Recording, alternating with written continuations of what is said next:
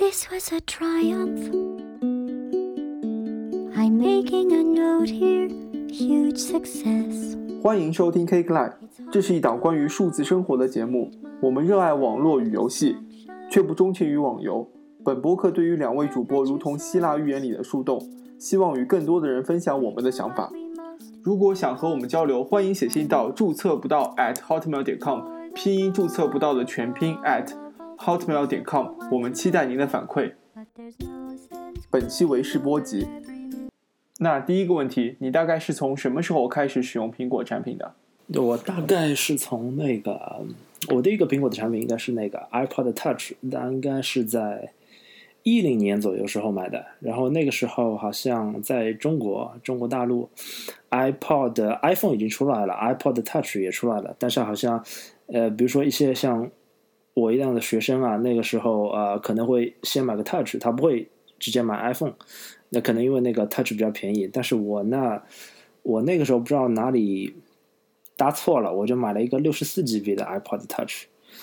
然后之后我还我第二个的话应该是个 iPad，然后之后买了一台 MacBook Pro，然后到现在，呃，那差不多是三个。然后中间我还买了一个另外一个 iPad，如果说我的话，我那比你稍微早一点，我好像是零五年，我大概是零五年的时候买了第一个 iPod mini，可能不一定大家都见过这个产品吧。这个就是一个小的金属的 MP3 嘛，然后那个时候我记得就有，哎，我已经记不清有多少 G 了，好像是八 G 还是多少 G，反正在当时那个时候，我觉得已经挺挺无敌的了。就是看到同学们用的还是那个一百二十八兆的这种 MP3 手，突然有个八个 G，当时自己也没概念，反正印象里是怎么塞都塞不满歌的，因为当时好像家里才刚装宽带吧，就是下的歌还是资源也比较少。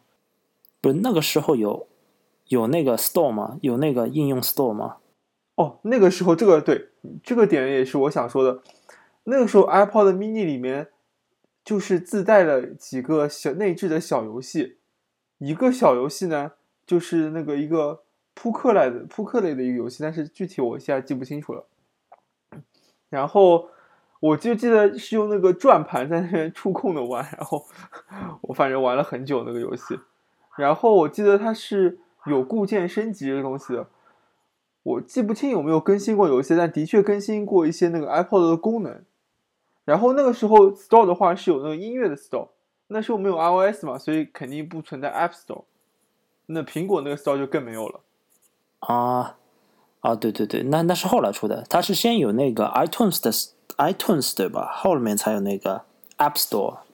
对，它 iTunes 就是先有的，针对于呃那些就音乐的吧，音乐还有流媒体那些东西，然后他做了一个 Store，然后是当时乔了乔布斯不是做了个很伟大的，就是把所有的音乐都定成了一美元嘛。哦，那个时候音乐已经要收钱了。对啊，苹果做 iPod 之初好像就是把苹果这个做成了一美元，呃，把那个音乐做成了一美元。哦，它不只是给你说录歌，但是说，就是说你可以自己导歌进去。你在上面下歌的话，那那会儿已经要收钱了，对吧？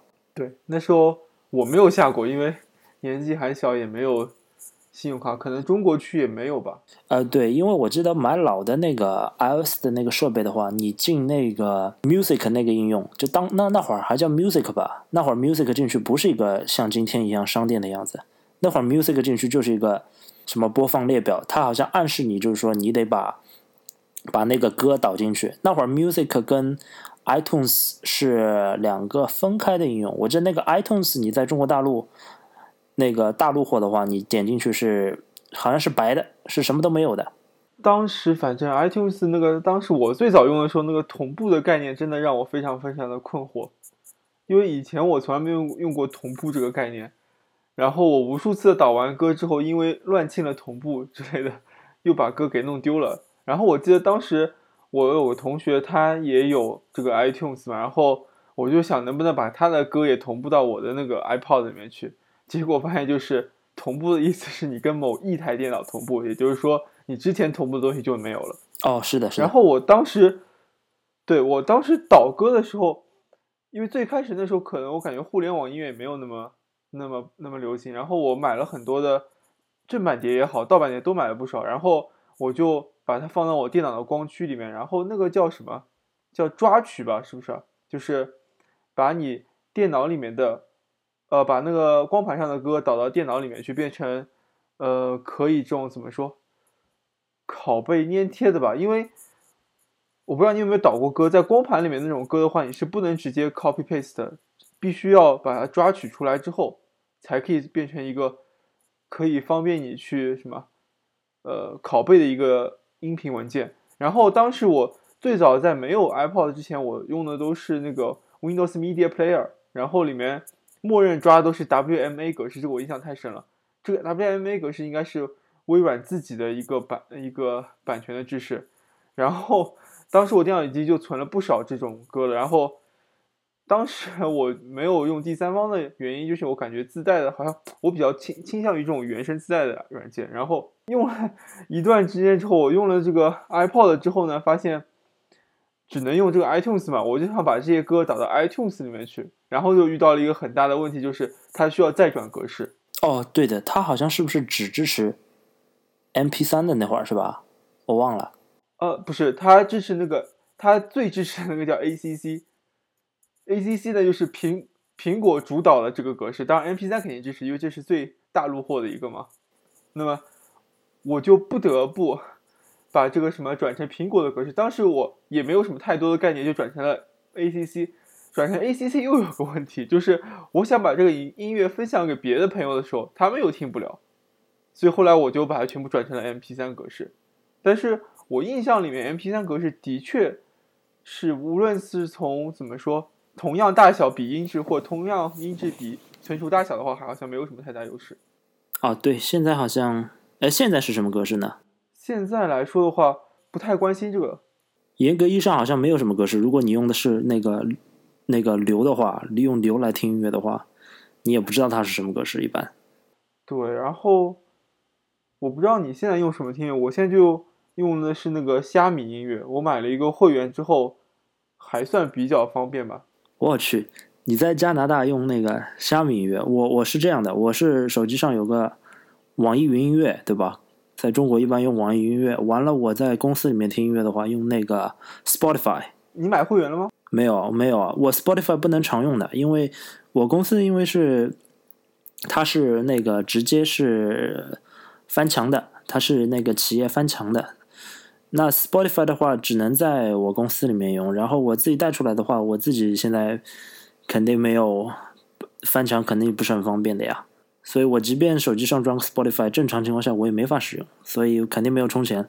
流媒体这个我也用过几个，我最早用的就是苹果自带的，当时我觉得并不贵，原因是因是当时我在国内的时候是九块九毛九吧，一个月我没记错的话，然后我就用了几个月。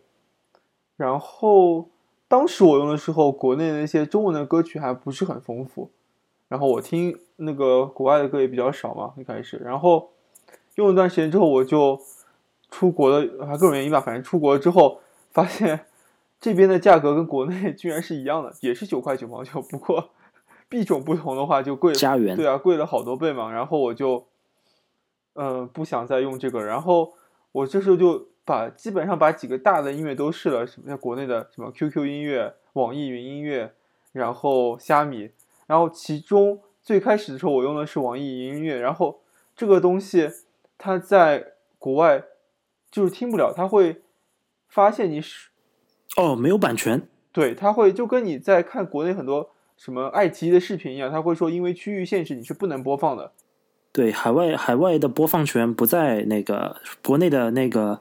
分分呃，怎么说？不是分销商，就是他的那个，他是没有国外的播放播放权的。那虾米有吗？你用虾米的话，虾米我我感觉是没有这个问题的，因为一开始我虾米因为没有买会员，然后我就是随便听听，然后我不知道那段时间有什么样的变化，但是我个人体验是越来越多的歌都是变成了只有会员才能听的。然后我就必必须要去付费才能听那些歌，然后你可以当然可以单曲购买，但是不如订那个会员合算嘛，我就买了个会员。价格我已经有点记不清了，但是我是双十一打折时候买，反正我记得很便宜。啊，那我那我估计是你因为会员的缘故才能那个在海外听的，不然的话可能也听不了。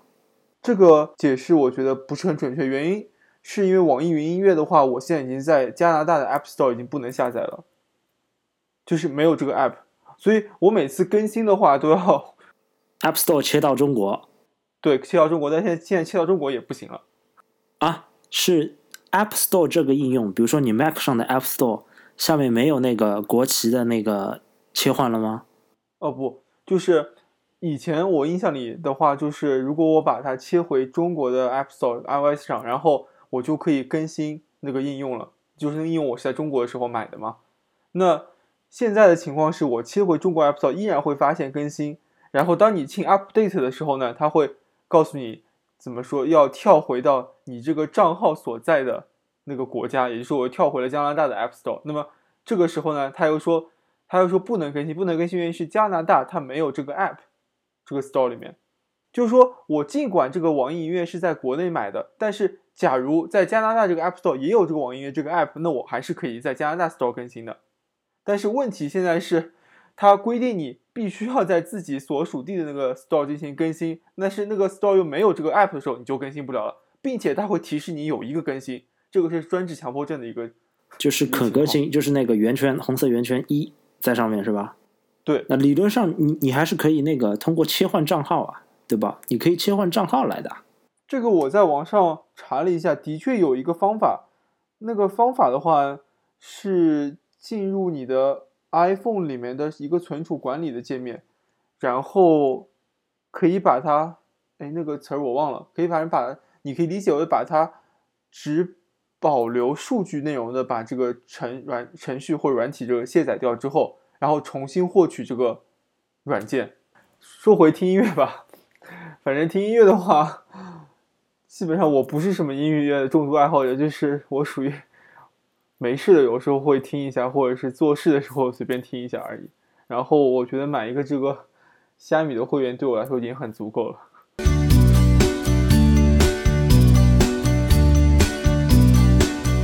从零五年之后，很久都没有买过新的 Apple 的设备了。当时的话，当时可能我最想买的是一台 Mac，可是因为各种原因。啊，可能预算的关系，或者是一些学校的需求都没有考虑 macOS 这个系统，然后一直到了我一一年的时候买了自己第一台 Mac，大大三那会儿是吧？对，大三那会儿。你觉得你当时买第一台 Mac 是什么样的心情？呃，我当时，嗯，是这样，那个我买 Mac 的动机啊。嗯，这个如如果如果是在中国的话，大家很多人呃，我估计很多人都应该了解，就是说啊，你可能先接触到的并不是那个你接接触到的苹果的设备，不论是使用还是得知啊，都是可能不会先是那个 Mac 电脑啊。一般我们这儿那个先知道、先了解的那个苹果设备，一般是从 iPhone，然后有一些用户呢。他可能是 iPhone 用习惯之后呢，他就产生了一种感觉，产生一种感情吧，或者他可能就会下一步就会买个 iPad，完了下一步就是再买个那个 Mac 之类的。然后我买那个 Mac 呢，是因为我当时正好是有台笔记本，是挺老的了，是华硕的，慢已经挺慢的了。然后那会儿我觉得我不是已经先买了一个 iPod Touch 嘛，我觉得还不错。我觉得还不错，然后但是你让我接下去买别的设备，我可能也也没这个也没这个需求。但我想换电脑，我就先决定买个 Mac。当然，我也不知道这个 Mac，我我我当时买的时候还是啊买的那个 MacBook Pro，然后配置还是算比较比较偏中高吧。它是那个 Retina 屏幕，当时好像应该理论上是第。我记得是第一款配备了那个 Retina 屏幕的十五寸的那个 MacBook Pro，然后啊，是吧？是吧？我我当时当然我不知道那个买回来干嘛啊？买回来我装了很多东西，买回来我装了很多东西。这个嗯，一般情况下，你可能买个电子类的呃产产品，尤其是像电脑这种，你可能会怎么说呢？在一开始抱有一个美好的愿望，美好的愿望，你可能是这个东西买回来是学习的，对吧？这个东西买回来是学习的，那我就装了些什么啊？你看啊，有 Photoshop，有那个 Adobe 的 Illustrator。还有一个做动画的，也是 Adobe 的，叫啊啊那个 After Effects，就是那个 AE。然后我当时呢，还嗯，可能还由于嗯一些工作的关系，我还尝试过装过一些别的东西，比如说呃一个叫怎么怎么说呢，叫产品原型，产品原型叫 Extra，那个这个做互联网 App 的，或者说。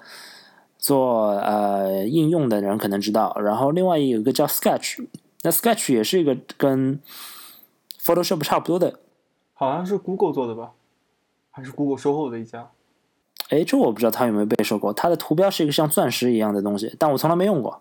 然后后来呢，我在这上面装的东西那又又多了，我装了一个 GitHub，那因为我现在是从事那个编程。所以我还装了一些，当然这都是嗯 那个特别分享版，特别分享版。那那个一家叫 JetBrain 的公司做的啊，WebStone 还有 IDEA 还有 PyCharm 这三个分别是用来编辑 HTML、JS、Java 还有呃 Python 那这些这些编程工具。当然，我也装了那个苹果自带的，呃，不不，不是苹果自带，但是是苹果自己开发了一个 Xcode 的这么一个编辑工具，但我从来没有用过。其实，以上所有这些应用呢，除了一个 Photoshop 和 Ad 呃 Adobe 的 Illustrator 之外，我基本都没有用过。这个我感觉应该好像是 Mac 用户比较常见的一种现象吧。怀着一个美好的愿望，但是从这些东西从来没有打开过。我觉得你说的那个。跟我想的一样的一点是，大部分的用户可能都是从 iOS 第一次认识了苹果吧。那我跟你一样，呃，哦，你可能先买了 iPod，你还是用过 iOS 的，我没有用过 iOS。我一开始买了 iPod mini，就是一个不是智能设备，是一个 是一个什么 feature device 嘛，我也不知道怎么怎么称呼这个。然后我就买了第一台。我没有买那么高配置啊，那时候我只买了一个十三寸的乞丐版，是当时最便宜的一台全金属的 MacBook Pro。以以前以前我那时候买的时候还有一台塑料的叫 MacBook，我不知道你有没有见过，是个白色的塑料的，很可爱。对它那台其实跟 MacBook Pro 配置差不了太多，我印象里，但是 对还我还是被这个外貌协会被这个外观深深的吸引了。买来之后的话，我也装了很多的 app，这可能是共性吧。就是我我倒是没有像你装这种很多第三方，我装了很多的第一方的。然后当时因为在那个嗯，在苹果工作的一些关系嘛，然后我就有那个装了它所有的那些应该叫什么 Creative 的套件吗？还是就是你所知的那些 Final Cut 啊？应该不叫，就是苹果那些。对，那那个时候 iWork 我买的时候还是要收费的，然后对那时候还是要收费，现在是免费的嘛。那那时候我也是全部都装了，那时候还是都是正版的，然后一个一个用。我当时用的比较多的是 Keynote，然后 Final Cut 呢我也用过一段时间。我还有用的比较多的叫 Aperture，可能你啊我知道没怎么用过。Aperture 是一个照片管理软件，然后它带一部分编辑功能，类似于这个 Adobe Lightroom。当然，现在也被苹果这个产品线给砍掉了，只剩下了现在这个所这个叫 Photos，那功能还是比较有差距。但我记得那个要卖要卖两千多块钱人民币，对吧？这个我记不清，反正一千以上应该是肯定的。那个好用吗？呃，当时我最早用的时候，肯定不是因为它好用而用的，肯定是因为它怎么说，感觉比较专业，然后怎么一颗美好的上进心驱使我。用了这个软件，然后如果要说它的优势的话，是我以前从来没有认真的接触过这个类型，说照片管理这件事情。可能我不知道你，像我在用用 Mac 之前的话，我的照片都是存在文件夹里的。然后我还曾经试图把它做得很规整，就是说我把文件夹下分成了不同的、不同的那个怎么说？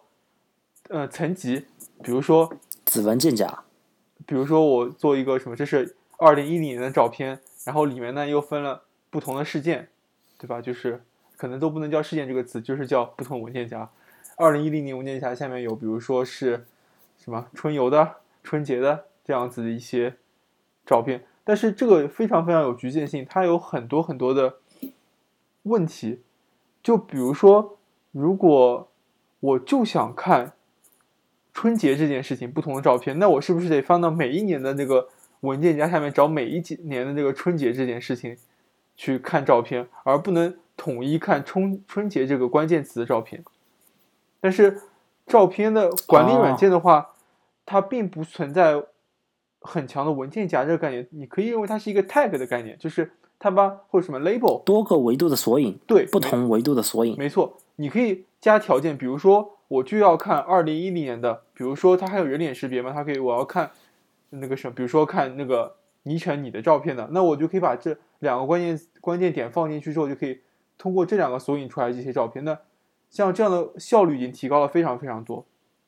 那其次还有一点呢，当时我们这个原因是因为，如果你用做过 Keynote 的话，会发现它里面调用文件或者调用音乐的时候，默认的话都是会从这些软件里面调取的，而不是从那个 Mac 那个叫 Finder 里面不，它不从 Finder 调取，而是直接默认从这种软软件里面去调取。这跟 Windows 可能是一个很大的不同。Windows 的话，你比如说你在 Word 文档里面插一个附插一个媒体文件的话，它默认都会给你打开这种什么，呃，应该叫 Explorer，就是浏览器窗口，呃，应该叫 Windows 窗口嘛。然后通过这个呃 Windows 里面的那那个我的电脑之类里面去文件夹系统，你去找这个文件。但是苹果嗯就不是这样做的，所以这个当时应该是我第一次用 Mac 对我最大的一个冲击吧。就不再需要去建那些文件夹，然后你所有的东西都会被归档到不同的专业的一个应用里面去。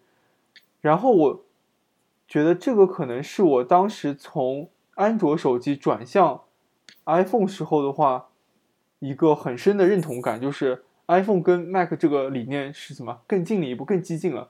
就嗯 iPhone 嗯在很长一段时间是没有任何文件夹的概念。尽管现在最新的有了那个 Files 这个 app，但是它跟传统 Windows 文件夹还是不一样，它只是存储了一些用于多个应用之间交流的文件，而不是说像传统的你可以去操控很多文件夹，并不行。所以嗯这是我最早用 Mac 的时候一个很大条。这个概念当时我也是强迫自己用了很久才把它适应过来。你看，我现在在用，比如说像用那个 Keynote 或者是 Pages，呃，做一些文档的时候，它会默认并没有去告诉你这个文件要存哪，它默认就给你存到 iCloud 上面去了。那或者你可以换一个想法，就是如果我现在要打开一个 Keynote 文件的话，可能我第一反应不是想这个文件存在了哪个文件夹，而是我点开 Keynote 这个程序，它自然会有一排，比如说你已经存储的或者最近使用的等等一些文件。那么这个打开的效率，我觉得还是有一定提高的。嗯然后，当然了，它这样做有很多好处是，你可以在多设备之间同步，然后可以在不同的设备上编辑呢。看过苹果发布会的你也知道，就是你甚至可以怎么在 Mac 上面编辑了一半的文件，你拿着 iPhone 出门的时候可以继续编辑，等等吧。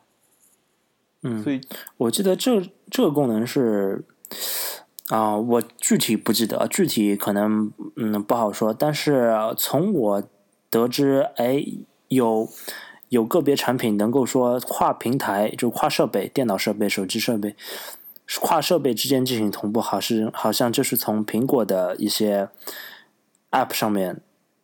就首先呃率先率先得知的，我我不记得到底是哪个了。我记得那会儿有个叫印象挺深的，叫印象笔记那个东西。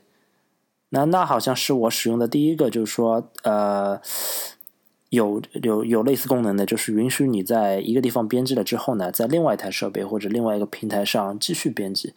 然后这些当时好像都是怎么说是随着 iPhone 应运而生的一些一些功能。我当时觉得那些就就特别好。我那个时候一直嗯闲着没事儿就找点文档自己在那边编辑，然后同步到那个各个平台上面。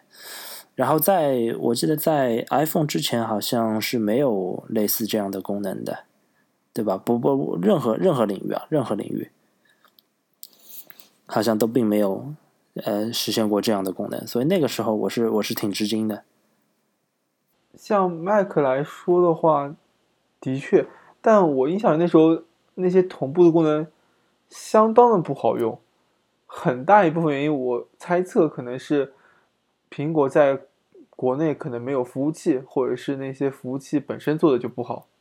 它是它是呃呃，你比如说呃，我想想，那那是什么样的功能呢？你比如说同步之间的功能，呃，可能我按我按我这个分法，可能分两种。比如说一种是只允许你阅读，就只读类的；一种是允许你编辑类的。你比如说。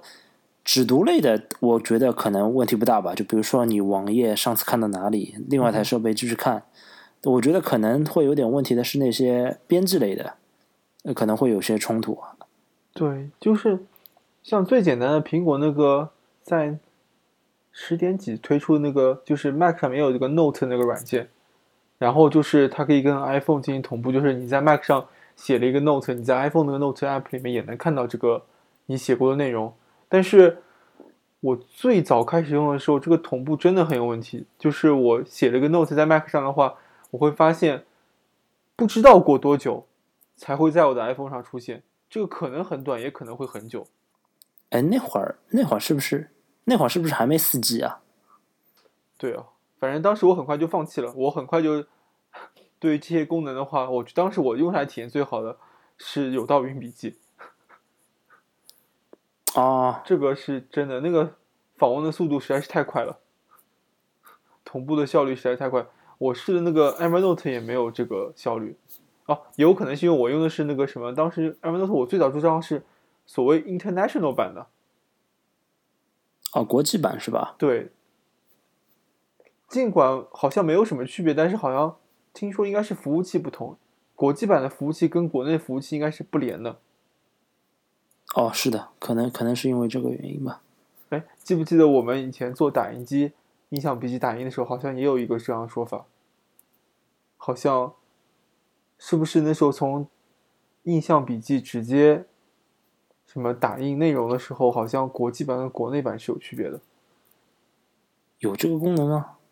有啊，打印机不是直接可以云打印吗？你是 Evernote 云打印，然后在国内一直没有推的原因，就是因为。它是需要国际版的账号的，啊，哦，它只从国际版的那个服务器，它只接受国际版来的请求，国际服务器来的请求。对我印象里是这样。啊，我我哎，那这个云云云打印云打印就不谈了，云打印实在是到到现在基本就没有声音了，基本就没 想不通为什么需要打印是吧？既然有 Evernote 了，为什么还需要打印？哎。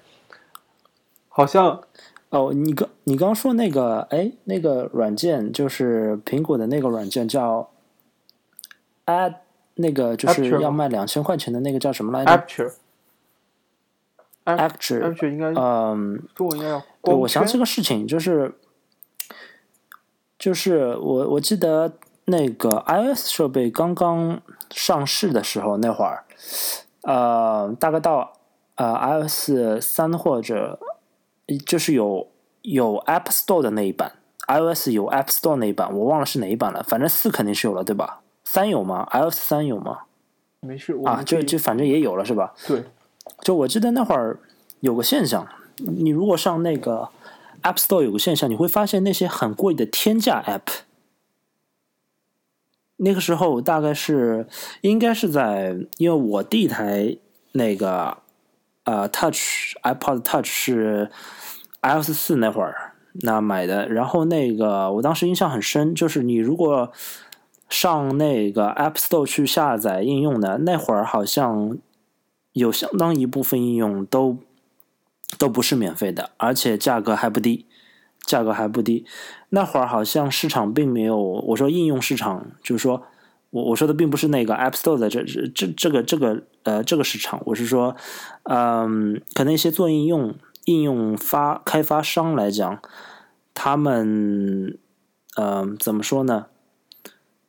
可能有些是骗钱吧，或者是有些不规范的地方，他们往往会把自己的 App 包装成非常高大上的感觉。比如说，我就遇到过，呃，一两款那些理财用的那种 App，它上面标价就是两千人民币、一万人民币那样的。那今天放在今天，你根本不敢想象，因为今天一个 App 六块钱、十八块钱就已经算比较比较高的价格了。今天的收费方式可能都是内置。现在现在最新的是那种订阅，不知道你有没有看过？就是那也是内购嘛，内购的一种。对，后来我就不知道那几款 App 怎么样了，可能会被会会取缔了吧？因为现在可能搜不到了。那个时候有几个，嗯，就我我那个时候买 iPod 的时候，也有点也有点怀着良好的愿望，我想，哎呀，我要装一些。什么英语学习的软件啊？发现那个时候英语学习的软件，我靠，功能特别少，而且一一买就是三百块钱什么的，特别贵。我当时装了很多生产力工具，所谓 生产力工具，你也可以想，当年的 iOS 设备哪有什么太高的生产力，对不对？哦，对，那个时候基本有屏幕又那么小，运算效率也低。对，运算效率那会时候，我记得。三点五寸的屏幕，iPhone 在四的时候，iPhone 四的时候，我我一直都没有用过 iPhone 啊。我那我那个时候用的是诺基亚，还在用诺基亚的 N 九，我是 N 九五吧？那个东西应该叫 N 九五，如果没记错的话。那 N 九五那个那八 GB，但是它屏幕是两点两点几寸来着？忘了。我那个时候看 iPhone 四的屏幕就觉得很大，有有三点五英寸，嗯，那到今天其实其实也不行了，今天就那个时候 iPhone 四 Retina 的屏的质量实在是无人企及啊，看见就想买，看见就想买，对吧？那个时候甚至为了为了体现它的那个表现能力啊，我记得苹果在若干次，如果不是一次的话。如果不是一次的话，可能若干次发布会上都请了那个当时一个啊游戏的开发商，那个游戏叫叫《无尽之剑》。哦，对，叫什么《Infinite Blade》对吧？对，《，Inf Inf Infinity Blade》，然后那是一款那个用虚幻，当时说是用虚幻引擎做的，虚幻三吧。引擎做的，然后放在 Retina 屏幕上的那个 iPhone，iPhone 上面的表现力就很强。那个时候我记得好像还没有呃 Retina 屏幕的 iPad 那会儿，但其实其实也没什么东西的，就是那个切切切西瓜的高级版。说到这个，我想到我我的第一台 iPad 就是 Retina 屏的那个 Retina。Retina 屏那个 iPad，那个也是，那时候叫 iPad 三吧，他们叫 New iPad，New iPad，New iPad 吧，叫牛排对不对？那个时候，那个设备真的很卡，很掉帧。这是我买来之后就发现了一个问题，就是那个时候的应该是 A 五芯片吧，应该是不足以带得动这么高分辨率的一块屏幕的。嗯，它在其实那个时候 New iPad 的分辨率真的很恐怖了。那时候你用的一些。比较高级的笔记本电脑，或者是比较好的一些显示器，也就是一九一九二零乘幺零八零的嘛，就一零八零 P 最高了。那个时候的，对啊，那个时候的 Retina 屏是，嗯，一嗯是多少？一零二四乘以七六八，然后这是这是标准，然后两边再乘以二嘛，变成那个 Retina 嘛，所以已经是两千多乘以一千一千五左右了吧。对，那个时候已经比颗粒感是基本看不出了，颗粒感基本看，当然今天你又能看出了，哈哈，是没错，像像我现在平时上班也好，或者家里自己接的显示器也好，都不是那个四 K 的，然后都是那种普通一零八零 P 的，你一眼望过去就会发现满屏都是颗粒感。嗯，我记得那会儿，哎，那 iPad 四和 iPad 三之间应该是没有那个分辨率上的提升的，对吧？iPad 好像除了之后推出了什么就再没有提升过了。iPad mini 和 iPad Pro 之外，分辨率就一直没有变过了。就是这个尺寸的十点九点七寸这个 iPad 分辨率一直没有变过。啊，对，九点七寸和七点九寸那个 mini 系列是一样的，其实分辨率是一样的。啊，这个我这个当时我觉得最让我不能理解的是，这个 mini 最开始出来的时候也不是 Retina 屏。啊，是吗？我忘了。对，mini 出来第一代吧，应该是也是就是一呃一零二四乘以七六八的那个时候，一眼望过去真的是满屏都是颗粒，因为那个时候大家已经都开始使用那个 Retina 屏的设备了。真的是，我当时身边有同事买了这个，我这把玩一下，真的很辣眼睛，就是那种近距离观看的感觉，真的非常难受。啊，是的，是的，因为那个时候已经习我我惯了。可以说是无法阅读。我记得那会儿啊啊，除了 iPad mini 啊，那会儿那会儿我记得我们在单位里面还有公司的几台 iPad 的那个，还有两台 Surface 对吧？哦 Surface 尽管好像分辨率是一零八零 P 的，好像，但我印象里面也是颗粒感很重啊，也不。高，而且反应很迟钝。那个时候是个 Windows NT，是叫 Windows Windows R R 什么那个是不是不是阉割版的？好，那我觉得有一个话题，其实我很想说的就是，你在 Mac 上的游戏体验怎么样？你玩过什么游戏？哦，我 Mac 上，我现在其实最后悔的一件事就是我当时没买那个顶级高配的，那按照当时那个那个阵容来讲，顶级规格的那个 MacBook Pro，因为为什么呢？因为？我这台提升吗？对，因为需要显卡，我这台是极显，我这台其实是极显，因为它是呃，它它没有独显，所以有些游戏跑起来比较比较吃力。当然，首先必须得承认的一点就是，啊、m a c 本身跑游戏可能它的表现就并不如 Windows 电脑吧，我不知道可不可以这么说。呃，这是一方面，另外一方面是，呃，我是一个比较比较不说资深，但是应该是比较核心的游戏玩家吧。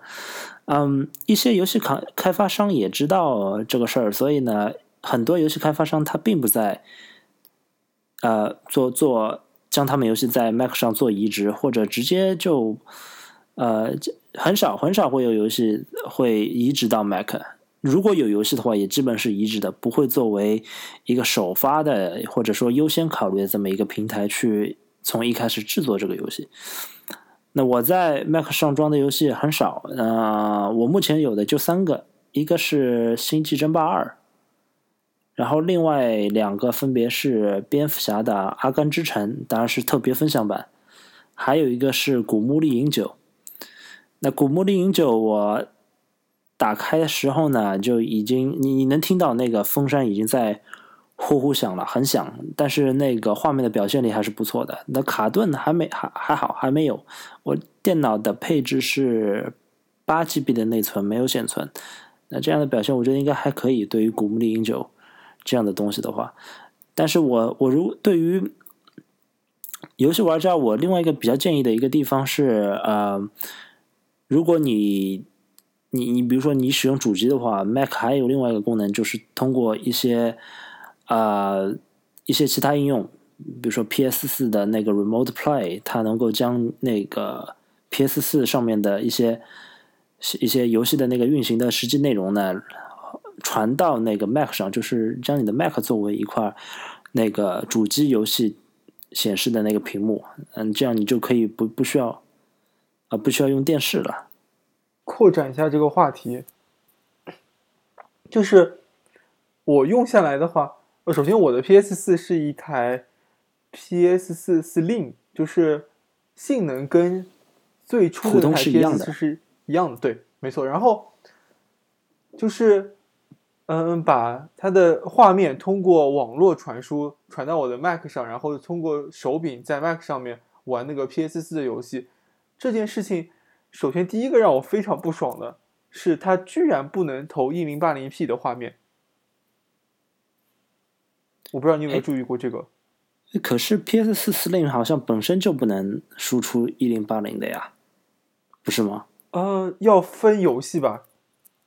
有些大作我知道是九百 P，然后差值变成了一零八零 P，但是 PS 还是有不少一零八零 P 的游戏，并且还是六十帧的。那我我看到的情况是，PS 四 Pro 这个产品，它可以投一零八零 P 的，投到你的电脑上来。然后我并没有查过原因，但是我猜测，这个是不是就是所谓那种 stream 的呃，应该怎么说？这种游戏就是 Streaming 远对 streaming 应该这样应该这样说，对，就是远程的把你看到其实只是一个视频画面，啊，是啊，对，那可能以后未来或或现在已经有了，就是你不需要电脑上有什么，你可以在就就你可以理解为电脑只是一个显示器，你就是在服务器是在远端运算这个游戏，然后你只是操控的指令发到那个远端的服务器上去，你电脑只是显示一个视频，所以它不需要去计算这个东西。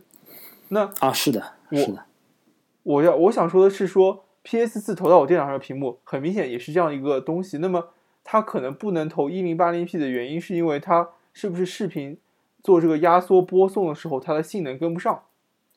我觉得可能是这样。嗯，我觉得对于 PS 四这个环境来讲，因为你的你的给定场景一定是在家家中的场景了。当然我，我首先得得呃分分一个是呃分清一个概念啊，就是呃首先这个 PS 四的 Remote Play 这个应用呢，它当然能够将 PS 四的游戏画面。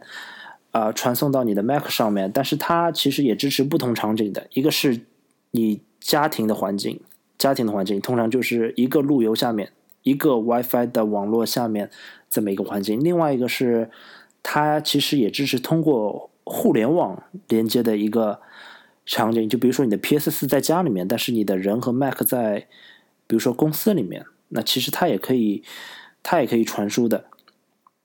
呃，它是也是可以传输的，所以我我我并不知道它对这里一零八零 P 的限制是出于说仅仅仅是对压缩性能的这么一个考虑，还是说啊、因为它也考虑到了你可能是跨网络环境的，也就是说使用互联网的这么一个这么一个情况，所以它就是说在非 Pro 的 PS 四上那个阻止你使用那个一零八零 P 这么一个东西，因为我觉得流式游戏的话，呃，目前的限制其实主要可能还不是硬件上面的一个一个限制，主要还是一个网络上面的一个一个限制吧。因为像你说的那些呃流流式的那些游戏，其实已经有实际的产品了，当然它运行的怎么样我不知道。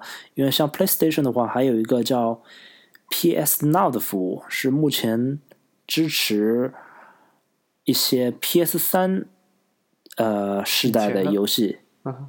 对，直接直接直接可以让你在 PS Now 你用过吗？我没有用过，我只是我只是听说过，但是这个到底有这个服务吗？我因为从来没有，我知道这个新闻，但是没有实际的体验过。应该有吧？我记得好像微软当时也推出过，但现在有没有我不知道了啊。我觉得一个比较大的限制因素可能还是网速，四 G 目前的四 G 可能还不够，因为你想，我觉得我们关于这个游戏的这个，无论是云端的玩法还是本地玩或者游戏主机，我们可以单独说一期。我们这期要不还先说回苹果电脑吧？好行，那我前面想说的一个话题是，哦，你说了你玩的游戏，我也玩了一些游戏。我可能玩的最多的游戏在 Mac 上的就是那个 Dota 二。然后我的电脑的话，配置因为买的比你晚嘛，配置比那个稍微新一些。对我来说，玩个 Dota 二哎，你有内存你有独显吗？有有个独显是九九五零 M 吧。然后不错了。对我，但是玩那个 DOTA 的话是差不多，但是你像我玩那个星际的话，就看场景，很看场景，就是场景兵一多啊什么的就卡，然后把画质就要调低啊什么的，然后基本上反正我在 Mac 上的游戏体验基本上是很差的，哎，就是那《星际争霸二》你卡是指掉帧，还是说有明显的卡哦顿？可能是我是不是画面设的稍微高了一些，反正应该啊不是特别流畅。不是联网玩对吧？你打的是单机对，我是打的那个战役。啊，那肯定不是网络问题了。苹果的玩游戏，反正我觉得，自从我们家，我们家其实不能不能说什么买了苹果电脑就只有苹果电脑，因为我们家本来有一台戴尔电脑，但是它的配置随着时间的增迁移，配置就越来越落伍了，所以我也可以用的电脑也只有苹果电脑了，就导致于我对电脑玩游戏这件事情已经陷入了深深的绝望，也是我后来越来越多转向主机的原因。哦，是的，是的，我我也是相同的原因。如果要再去更新 Windows 电脑的那个配置的话，确实那个成本不低。对啊，然后像 Mac 上面的话，我也玩过一些，比如为我说暴雪的，刚才说过的星际，还有那个炉石，然后玩过风暴英雄，当然那两个我都没有特别感冒，我可能还是星际打剧情的时候打的比较多一些。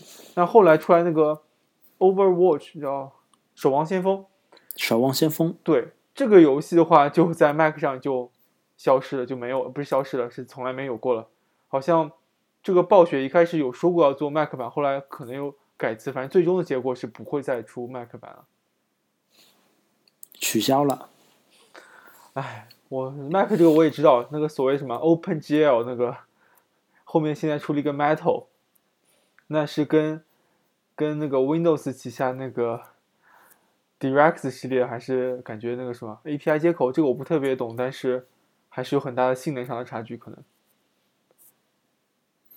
嗯，我有一点比较好奇的是，每次当你打开比如说 Mac 上的 App Store 的时候，那扑面而来的列表上面一定有很多那些游戏，然后卖个大概啊、几十块钱啊这种。当然我从来没有下过，我也不知道好玩在哪，我我甚至不知都不知道能不能玩。我当然给我的一种直觉是什么呢？是他们是专为 Mac 做的一些游戏，来做的游戏，因为从你有看过他们下面的评论吗？没有你可以去看一下。我在国内因为用过一段时间 Mac，我在那个加拿大这边也用过，评论大多数都是差评，各种各样的问题吧，啊，反正体验很差。嗯，这个我不得不感叹，iOS 的生态游戏环境是如此之好。你看，很多的游戏往往都是什么，一看以前都是 iOS only 或者是什么 iOS first，就是只有 iOS 版或者是先有 iOS 版是吧？什么叫应该按照主机界应该叫什么？什么一段时间独占那个叫什么？限时啊独占 exclusivity 对，对对，现实独占吧应该。就是独占，对，就是独占。现在 Mac 上就非常非常惨了，就你看不到什么特别高质量的游戏不说，就基本上很多的游戏都要甚至过很长时间才会登录苹果的一些平台。当然了，我现在大部分情况下是不登录。我现在也下装了一个 Steam 嘛，因为为了打 DOTA 装了个 Steam，然后上面也有一些 Mac 的游戏，但是我试过几个，基本上也没有什么，没有什么大作，大作都跑不动嘛。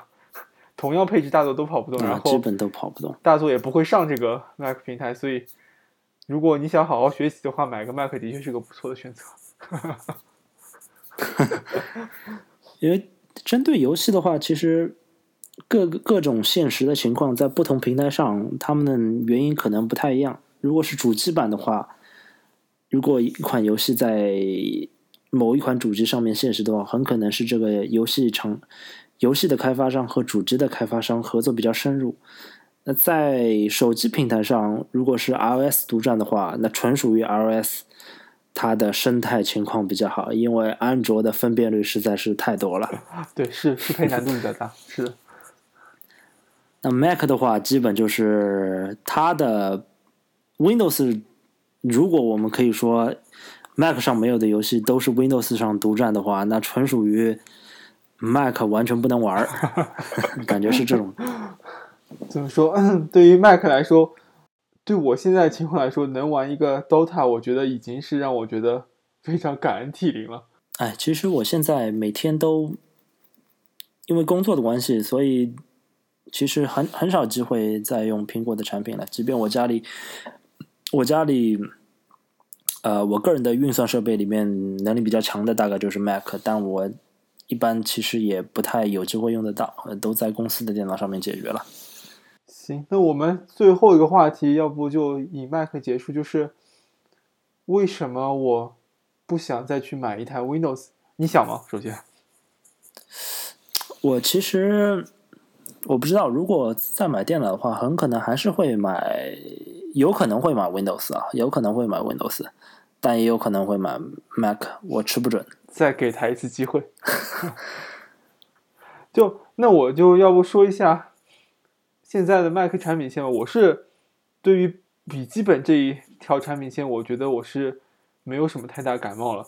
就是当年我最想买的，那肯定是这个 MacBook Pro 嘛。但是你看现在 MacBook Pro 新款那些带那个什么 Touch Bar 的，这叫 Touch Bar 吧？啊、那个好像是。那个东西，我不理解为什么它 仅在 Pro 这条线上出来了，它还有那个 MacBook 那条线为什么不出 Touch Bar？就是我觉得应该 Touch Bar 只限于 低端的产品才是比较合理的，因为对于我来说，我接显示器我根本不用这个键盘，然后就算是我用键盘的话，我也不想去低头看这个键盘，我还是比较喜欢盲打的。所以那个东西我真不觉得效率有任何的提高，然后也不什么。那这个是我的一个小的吐槽，但是我想说的是，我下一台电脑，尽管我肯定还会考虑 Mac，但是我觉得我对性能的要求越来越低了。可能是工作的关系，我就是 现在一个什么非常家用的一个情况，基本上就属于照片、文档、上上网、看看视频之类的，连游戏都很少，所以我觉得。对我来说，可能一个 Mac Mini 如果有更新的话会比较好。那如果当然预算比较足的话，买个 iMac 也是不错的，因为毕竟送一个这么大的显示器嘛。所以对我来说，不考虑 Windows 的很大原因是因为我很久没用了，但是我很怕那些中那怎么说，中一个百度，中一个三六零这样的东西。这个真的是我。就是我有时候用 Windows，我就觉得束手无策，我都不知道该装什么软件。你装软件总会有其他的软件会夹杂进来，就莫名其妙的捆绑出现在你的电脑里，实在是对捆绑太太恐怖了。就是环生活生态环境实在是太恶劣了，所以我不知道该 怎么办。像像我现在单位用的电脑，然后的话也是 Windows 的嘛，但。可能是因为我装软件，我因为在这边工作很少，基本上我除了装一个微信的话，没有国内的软件了，基本上，然后基本上全是国外的这些软件，然后因为下载渠道的关系吧，使用的习惯，因为单位电脑使用习惯也比较好，都没有任何的太大的问题，也没有装杀毒软件。呃，其实我觉得你这个情况其实也也不应该更换 Mac，一台 iPad 可能就够了。嗯，过每过几年，对，我觉得 iPad 一定是最最经济的呃苹果的显示设备，因为运算运算带显示设备应该最经济的，不带之一。因为它怎么说呢？屏幕又比 iPhone 大，价格是三三折，iPhone、Mac、iPad 三折里面最便宜的。那并且基本要求全都能满足。我可能这方面有点被时代所淘汰的感觉，就是我很少。很没有很没有怎么尝试过使用 iOS 设备作为一个生主力的生产力工具。我知道，比如说像 Tim Cook 这样的，他们都是用，他他可能是在宣传上，他都是用那个 iPad 来作为他的主要的日常办公。那可能跟他工作性质有关系。但是对于我来说，就算是浏览一个网页，我觉得我使用 Mac 的效率要高太多了。嗯，是的，使用 Mac，毕竟你看。就像我开一个新的网页，那你 Command T 就打开了，关掉就是 Command W，然后那个等于你可以有很多快捷键，然后快速的输入一些文字等等。但是是你 iO 设备所远不能企及，包括开多标签，然后浏览速度，包括你在不同的应用之间的切换，然后协同的工作，还是差距太大。所以我个人现在的话，除了单位给我一个 iPad 之外，我基本不用。单位 iPad 也是在单位里偶尔用一下。iPad 对我来说，我几乎完全没有用。iPhone 基本上就是一个通讯的，然后应急的一个工具。所以，这又说到另外话题，就是不是 i iPad 对我来说真的没有用？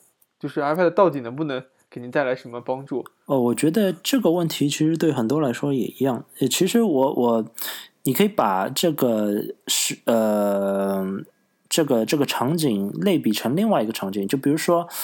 啊，比如说我们现在问题是，你想在你想在 iPad 上面使用原来呃 Mac 上一些生产类的功能，这个问题有点像什么呢？有点像输入法，有点像以前的手写输入法对比老的呃键盘那种输入法。因为你想 iPad 的主要交互方式就是让你划来划去点击，它就像新的当时比较新颖的那种手写输入法。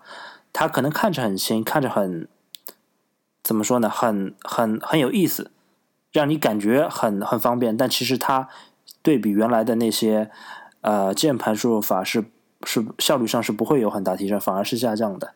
所以我给我的感觉，目前是这是一个比较大的一个问题。老的设备它毕竟保留了全键盘，它在任何需要你输入的场景下，优先都是给你一个全键盘，这样能保证你的效率。如果我们讨论是生产场景的话，那么效率一定是优先考虑的因素。在 iPad 上面，目前呃并不能解决这个问题。那其实，在比较大的屏幕上面解决生产上面的呃东西的话，目前好像比。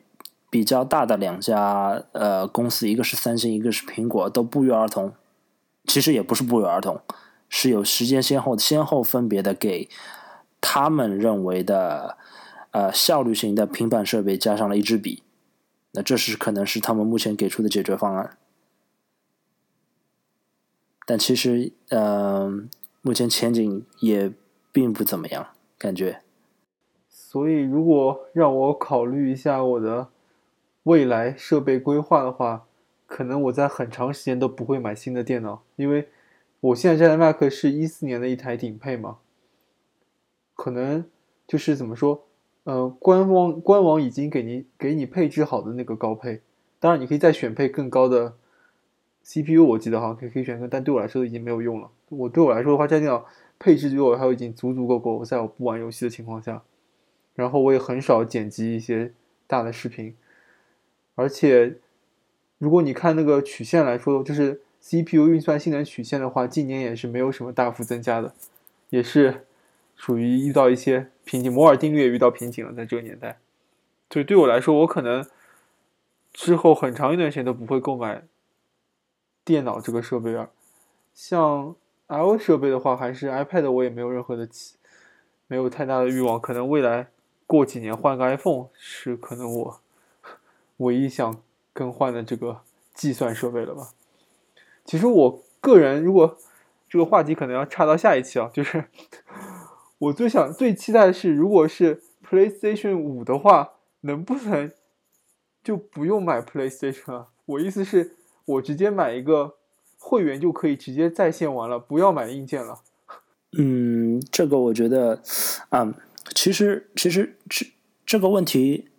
对，其实这个问题我感觉和，我也我也感觉和换不换电脑其实是有有一定关联的，因为比如说，因为其实我目前我这台 Mac 的话是一二年的，一二年的中高配，但目前的日常生活使用是完全足够的。我预计如果没有什么特别大的变化，接下来几年它也是足够的，除非呢，除非有新的。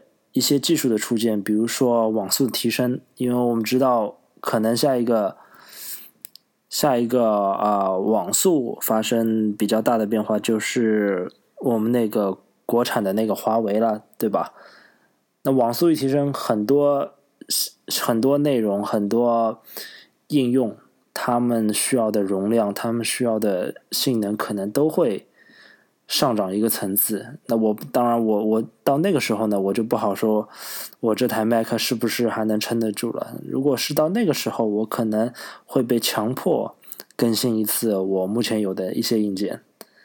那这个就还是比较比较贵的。对，让我们先聊到这儿，然后我们可能先把这一期先剪了，先看一下效果怎么样。